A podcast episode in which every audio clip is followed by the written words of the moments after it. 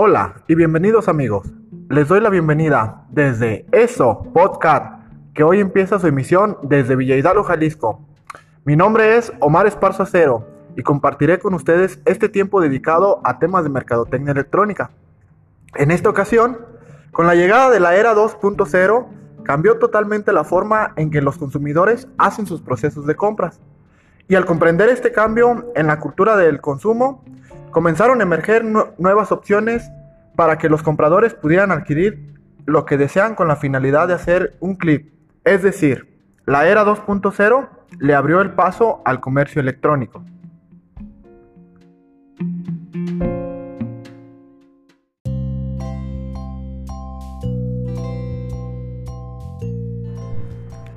Esta nueva generación es un mundo de posibilidades que cada día va evolucionando más y más. Gracias a las nuevas aplicaciones que se generan hoy en día, los contenidos realizados son visibles para todo el que tenga acceso a una conexión a Internet, pues incluso podemos navegar desde nuestros dispositivos móviles, blogs, wikis, redes sociales, aplicaciones web, intercambios multimedia o almacenamientos que existen. En pocas palabras, el comercio electrónico es un proceso de compra, venta o intercambio de bienes, servicios e información a través de la red Internet. Representa una gran variedad de posibilidades para adquirir bienes o servicios ofrecidos por proveedores en diversas partes del mundo. Las compras de artículos y servicios por Internet o en línea pueden resultar atractivas para la facilidad y comodidad para realizarlas.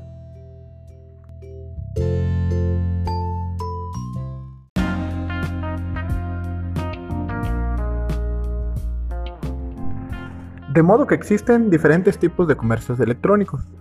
De acuerdo con los criterios de los participantes que intervienen en la transacción de comercio electrónico, se puede distinguir en tres categorías básicas, entre empresa, entre empresa y consumidor y entre consumidores.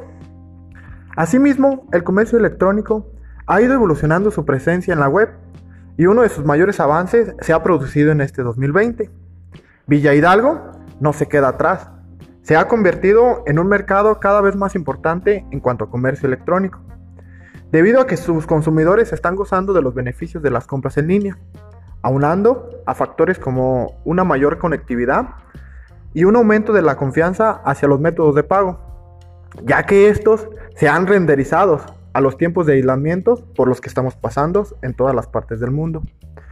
Les puedo dar un claro ejemplo de las más de 200 tiendas que cuenta Villa Hidalgo, Jalisco, pero en esta ocasión solamente les quiero hablar de Noidi, ya que esta, si realizamos su búsqueda en línea, rápidamente su posicionamiento lo encontramos en dicha búsqueda con su página web, su red social Facebook e Instagram y videos en YouTube, donde encuentras todo para ella y poco para él, que dicen un gran lema que puede ser utilizado.